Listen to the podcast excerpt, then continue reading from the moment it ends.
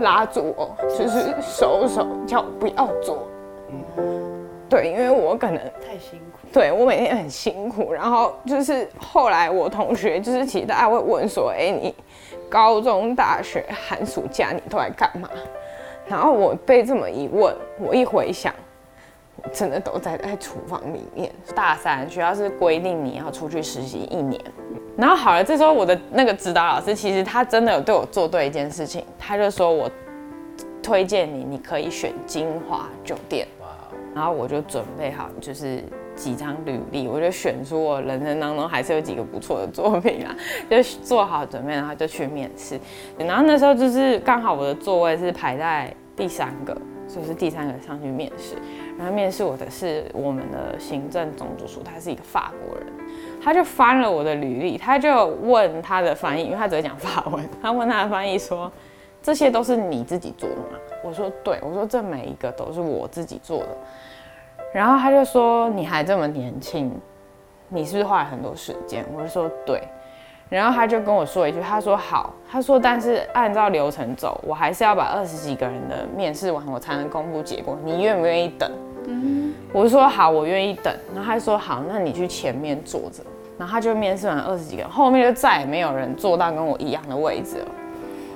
然后等到面试结束之后，那个我们的副主厨他就说：“他说刚刚我们的法国主厨指定说他一定要录取你，所以今天即使选两位就是你了。”我那时候就有心里有那种放烟火，我想说：“天哪，我终于对我终于辛苦了这么久，然后失败这么多次，好像在那一刹那就是有得到一点回报，就是被法国主厨肯定哎。”就是你泰国那些什么都不算对啊，我走走欧洲了，回去走路都有风这样。马上，所以你是走错国家。对，还是你去泰国的时候没有先去拜四面佛？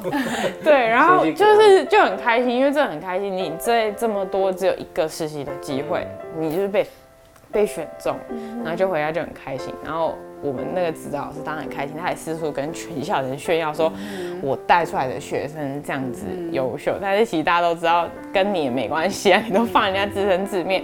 然后反正好，就是到了这一年，就是实习的这一年，进去之后，哦，才发现我的甜点部门的主厨是一个日本人，然后他是标准，你蛮国际化的。对他那个日本人真的很可怕，他就说，他那时候我刚进去，他也刚来。然后他就是那种每天你上班都不能讲话，不能笑，然后他对卫生也非常要求。他就是那种门缝拿竹签去抠，他抠出来有黑垢，你就叫做没扫干净。所以我们每天每个人下班都要大扫除。他每天会去拍几千张照片，告诉你说你们这些地方都不干净，然后列一叠，请你依图去把它改善。然后即使我们都把他的那些拍的照片改善，他说你们这样也只有六十分。所以我觉得金华酒店很值得我们信任，真的。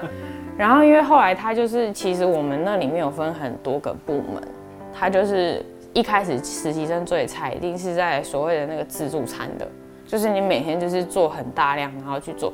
但是我们有一个部门叫做。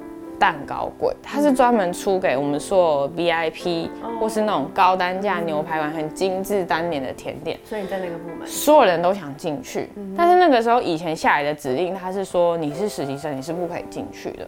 但是那时候我们那个日本主厨来，他说他觉得。他不想分阶级跟年纪，他如果觉得你有实力，他愿意让你去尝试。嗯然后那时候就是刚好，他也希望餐台上有一些这种的装饰品，然后他就买了几个瓶子，他就问有没有人要做。结果就是大家都没空，因为你那不能用自己上班时间。我就想说，那我去试试看，因为其实我知道那是我的专长。嗯，我就鼓起勇气，我想说我去试试看。其实我是实习生也没关系，了不起就被臭骂一顿。然后他就说好啊，你去试。他就给我，然后他就给我，我就回家，然后我就做做做做，我就做好，我隔天带去，我就放在他桌上，然后上面贴一个我的名牌。然后他看了，他就把我叫进去，他就说这是你做的吗？我就说对。他就说你有这种才能，我怎么不知道？因为当初面试我的不是他，所以他后来还去跟我们那个法国总督求证，说到底我是不是真的会做，也叫我现场捏给他们看。然后我就心想捏了，然后捏完之后的下一个月，他就公布整个点心坊里面的人事大调动，他就把我放进去蛋糕柜里面。它其实那个里面就是工作环境也好，你无时无刻都有很凉的冷气可以吹，然后你做的东西是不需要赶的，都是要求好、求精致，所有的食材都是用最好的。因为这些东西都是要给最高级的贵宾对。然后我们就我就进去，然后那时候也是真的很高兴，因为还有很多人去问他说为什么我不能进去，他可以。然后那时候我们主厨就说，他觉得他有看到我的努力跟天分，因为他说他是愿意付出的人呢，因为那个东西是不算加班费的，你要带回家自己回家就是休息的时间做。可是他说，那你们呢？你们休息就宁愿回家休息，你们也不愿意尝试，所以他就让我进去里面。所以确实我在金华待的那一年，我真的是学了比在大学四年还要多更多东西，因为他们会给我们什么都用最好的，然后他每一季都要换全新的甜点。它不是可能一年才换一次，它是每一季，所以很多人会一开始我也会吃不消，是因为可能我好不容易学会这一季的东西，可是要换下一季了，你就要每天一直，然后又要工作那么长的时间，所以我也因为在金华工作那么长时间，我脚就受伤，就是反正从金华真的是有储备好战力，真的学到很多东西，然后回去，他回去学校也不错，帮我换了一个指导老师。对必须哦，很好。然后这一次就是青年有这个项目的是在马来西亚，其实台湾都是在一些热带国家，然后我就去，然后我就是一口气就是报了三样比赛，你为了要争取那三样，然后我就是都做好是累积积分的嘛。对，就做好就去了。然后因为去到那里，然后那一次的比赛会场是刚好没有去拉到搅拌机赞助，所以连搅拌机都要自己扛。可是因为我们我光是这样我就已经超重四十几公斤，被罚钱，所以我没有办法再扛那个搅拌机去，就带那种手持的去。反正在学校练习也是用这样这套模式练，然后就去，然后我就是比三样，我就是连三天，然后我就三天三夜都没有睡。就是那一次也已经豁出去，因为是我人生最后一个机会了，因为再来也没有机会再可以出去比了。因为超龄了，对，超龄要超龄，然后也因为那一年才一次，对，好生气！大四之后就要超 压力好大对啊。那一次就豁出去了，想说好就是没有也算了，为什么不给二十五岁之后的人一次机会？对啊，为什么不给五十岁以后的人机会？然后我们就我们就说，我就好，我就三天没有回。然后因为还有那时候拉到最后，老师每天都要帮我算你还差多少分数，然后还有地主队，然后那时候就是杀杀杀杀到最后，老师有算，然后说好像就是你嘞，因为有地主队是有拿到零，就是没有得牌，就是等于就是没有资格了。你一定要每一个项目都是有成绩的才有资格，然后。可是因为还不确定，因为都是自己算，他也怕输对，老师也怕我心里，然后突然因为到时候又公布了，因为毕竟然后又受众，你对老师有阴影，真的 我会想说你们到底有没有算对？然后就是因为那个青年厨师奖，他不会先公布，他都是真的等到当场就跟金曲奖一样，那个撕开信封来就念名字 然。后呢？对，然后我们就都在台下很紧张啊，因为他们要要撕。对，然后他就撕开信封，然后他就念，然后他就念说来自台湾，然后什么什么学校，然后其实念到学校就知道是我，因为我们学校那时候只有我一个人去，我有稍微哭，可是因为还要上去领奖，不能哭花了眼。对，但我那个很可爱的学妹哦、就在旁边哭到大家都以为是她得奖，她就边哭，她说：“学姐，天哪！”就是她一路这样看我，这样就是这么挫折，然后终于拿到这个奖，她觉得实在是太感人了，她就一直哭，一直哭。她说：“好好，你不要再哭了，因为我也没有哭的心情，因为她哭的比我还惨。”然后就回来就是就很开心，然后就是拿回去学校，然后就拿回去那个嗯，在那个老师的面前，就说。怎么样？我拿到了一口气，对终于拿到了这个。对，因为好后实力。对，嗯后来大四的时候又发生一个差异，就是那个学妹当时不是拿到那个奖，就后来比赛那位发函来说算错了，不是他，心里就是爽啊！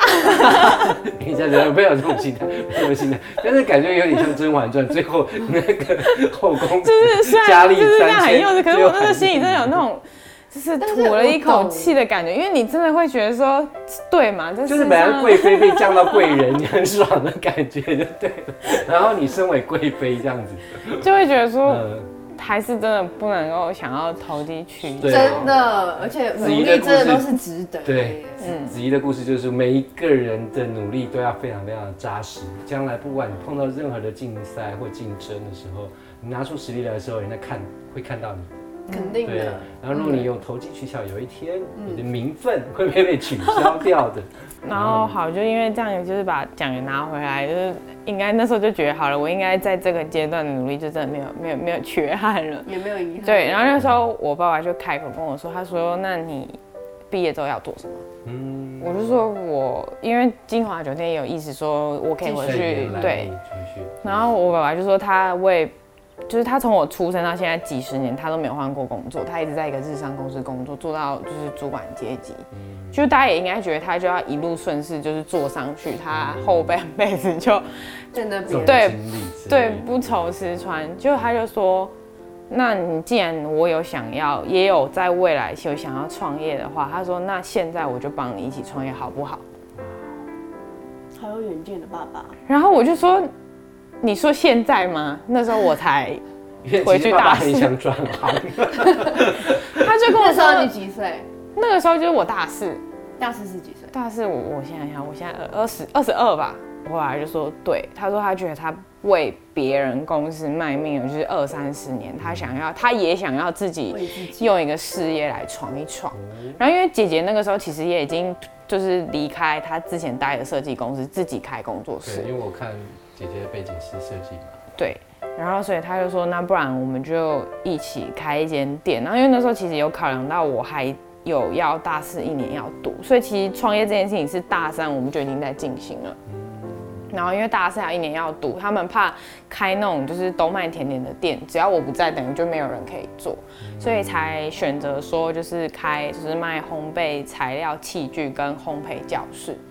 就是即使我不在的时间，他们也可以卖卖材材料啊、器具，然后就一路就开始就是找店面什么。但其实这件事情就是我们大家四个人，家里四个人，爸爸妈妈、姐姐我决定好，但是我们其实其他的亲戚是有一点反对的声音。因为他们会觉得说，我爸为什么要在他那个时间点辞职？因为他等于是辞职，不会是退休，对，就是辞职说不要做了，就是退休金也没有，因为如果你做到你一定年纪的话，就会有一些，对，但他日商公司，对，然后但其实好在是那个日商公司的的总经理是日本人，因为他再下来就是我爸爸嘛。然后因为我爸爸陪他从台湾别人经销到成立分公司，他都是在公司就是工作，所以他们还特别就是找我们全家人吃饭。要确认说，我爸是不是对公司有不满，要离职，还是是真的要为了他女儿，就是就是要那个，我们就说对，是真的。所以其实也蛮感谢爸爸以前的公司，他们还是有算半退休给他。所以我们就是在大大四的时候，其实九月我们就店就开了。所以其实真正厉害的投资者是他爸爸，他投资了他二十四年，真的，其实我觉得你人生最大的贵人是你爸。就是我爸，我家三个，嗯就是姐姐、爸爸妈妈，就所以是家人的支持很重要。真的。嗯，就是因为一路走来，我有看到身旁的同学是家里不支持，他不得不放弃做这个。其实真的很伤心，因为我们所有的东西除了器具以外，食材是不能够重复的。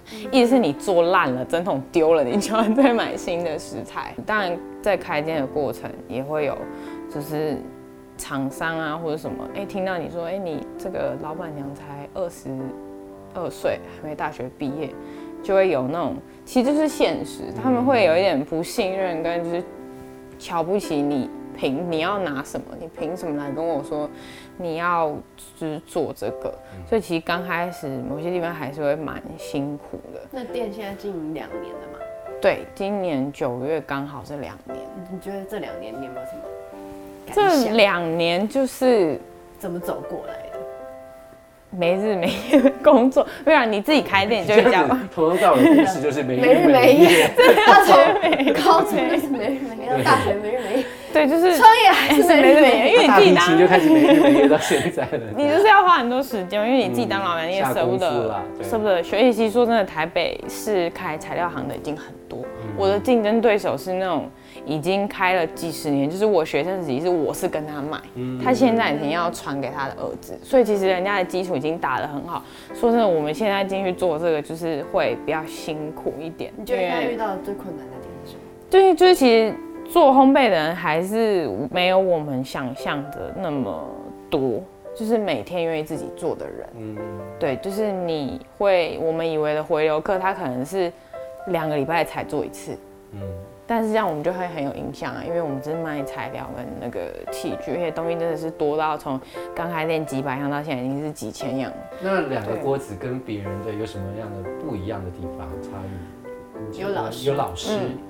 一对一的教对。学，然后我们店里就是我在金华酒店待，我坚持就是除了这种食用色素真的不行以外，其他那种添加的香精是我坚持不加的，嗯而且所有的油跟粉都是很好，就是不仅是国产，可能是日本是法国，因为这些是我在材料品质的对在精华学习的时候就跟那个日本人学到的。对，就是你真的还是一分钱一分货。你用便宜的东西，真的做出来的东西就是差了那一点香味，或是差了那一点什么样子的程度。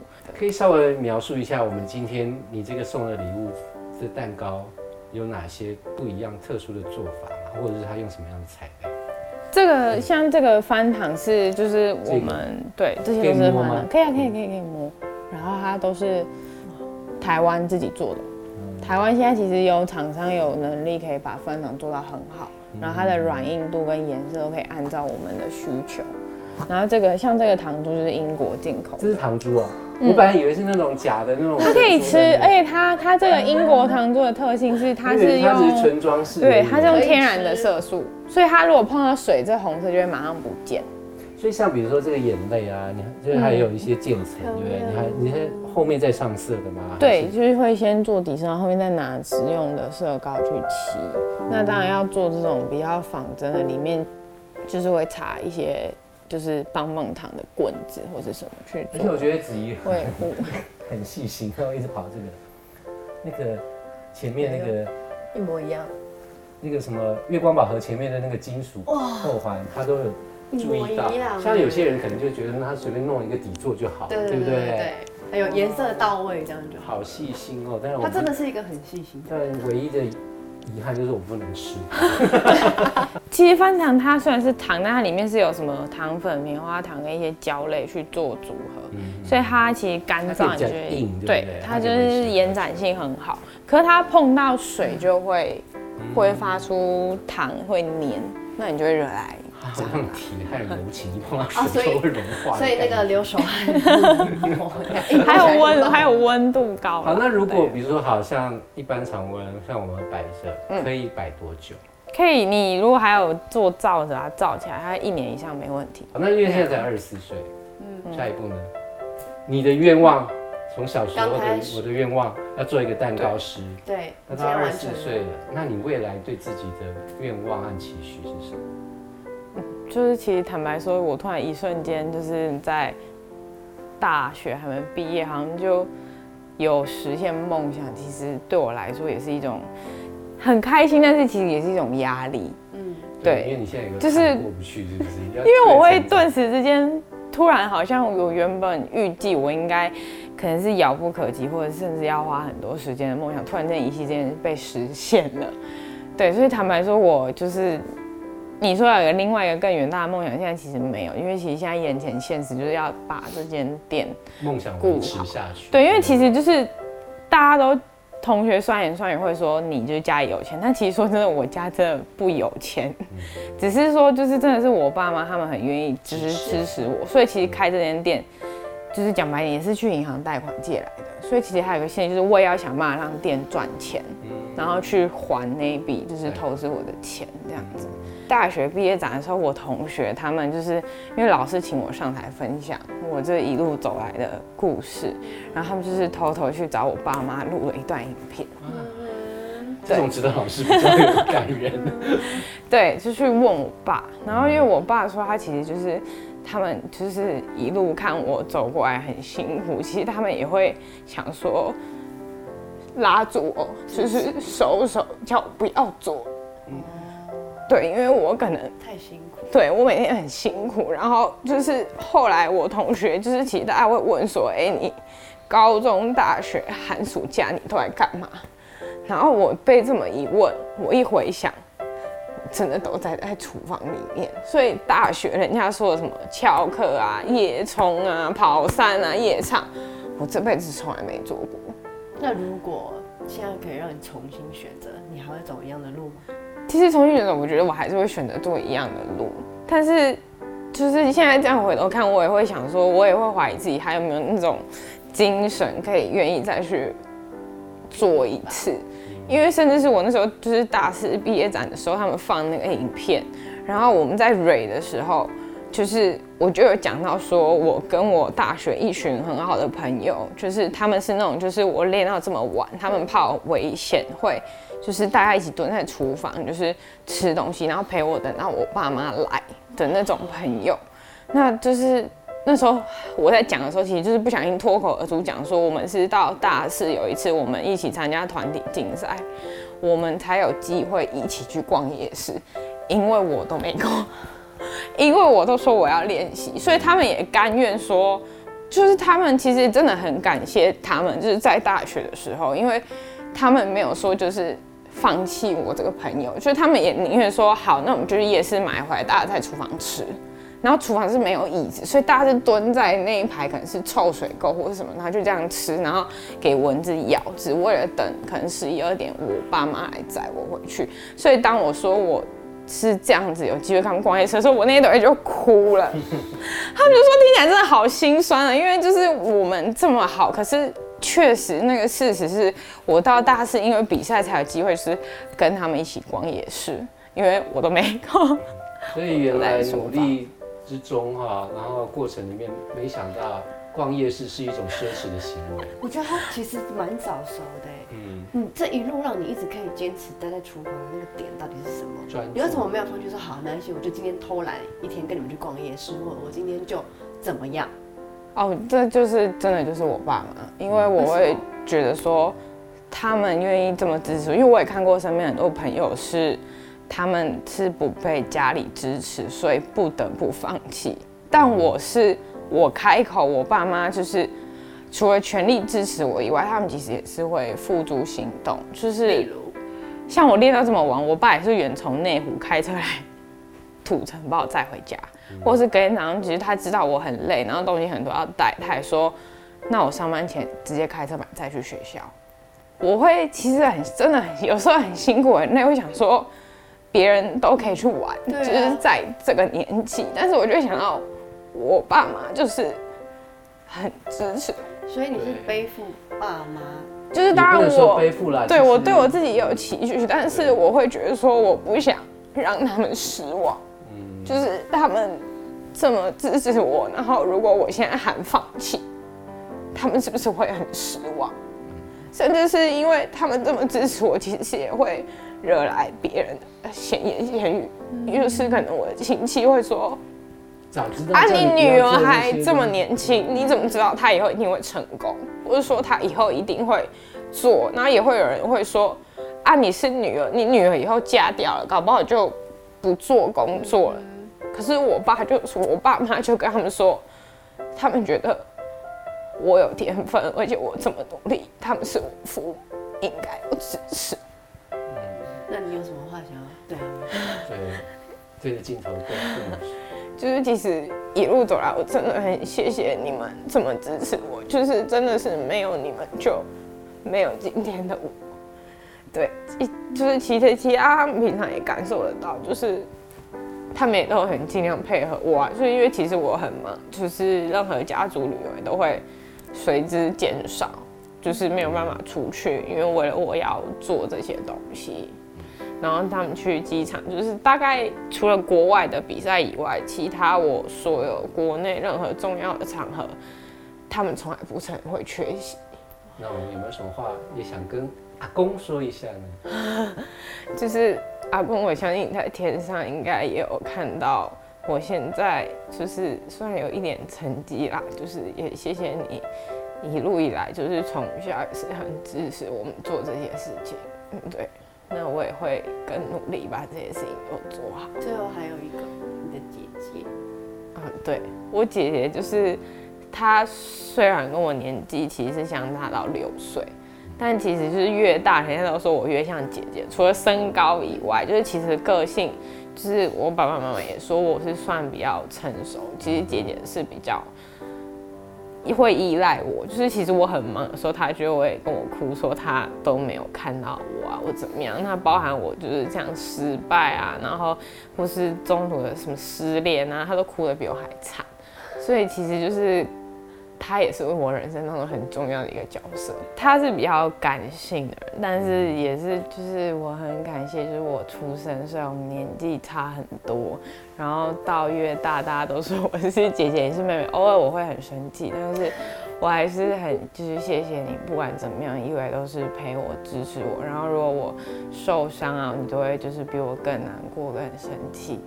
哭的，听说比你哭的更惨。对比我哭的更惨，他就是哭到我也会想说。嗯，还是其实还好，对，就就还好了。好想邀请对 姐姐来上我们的节目，改天可以来一集。她真的可以哭满这个，而且，然后我每次去去做甜点的时候，然后她姐都是默默在旁边那种，偷哭吗？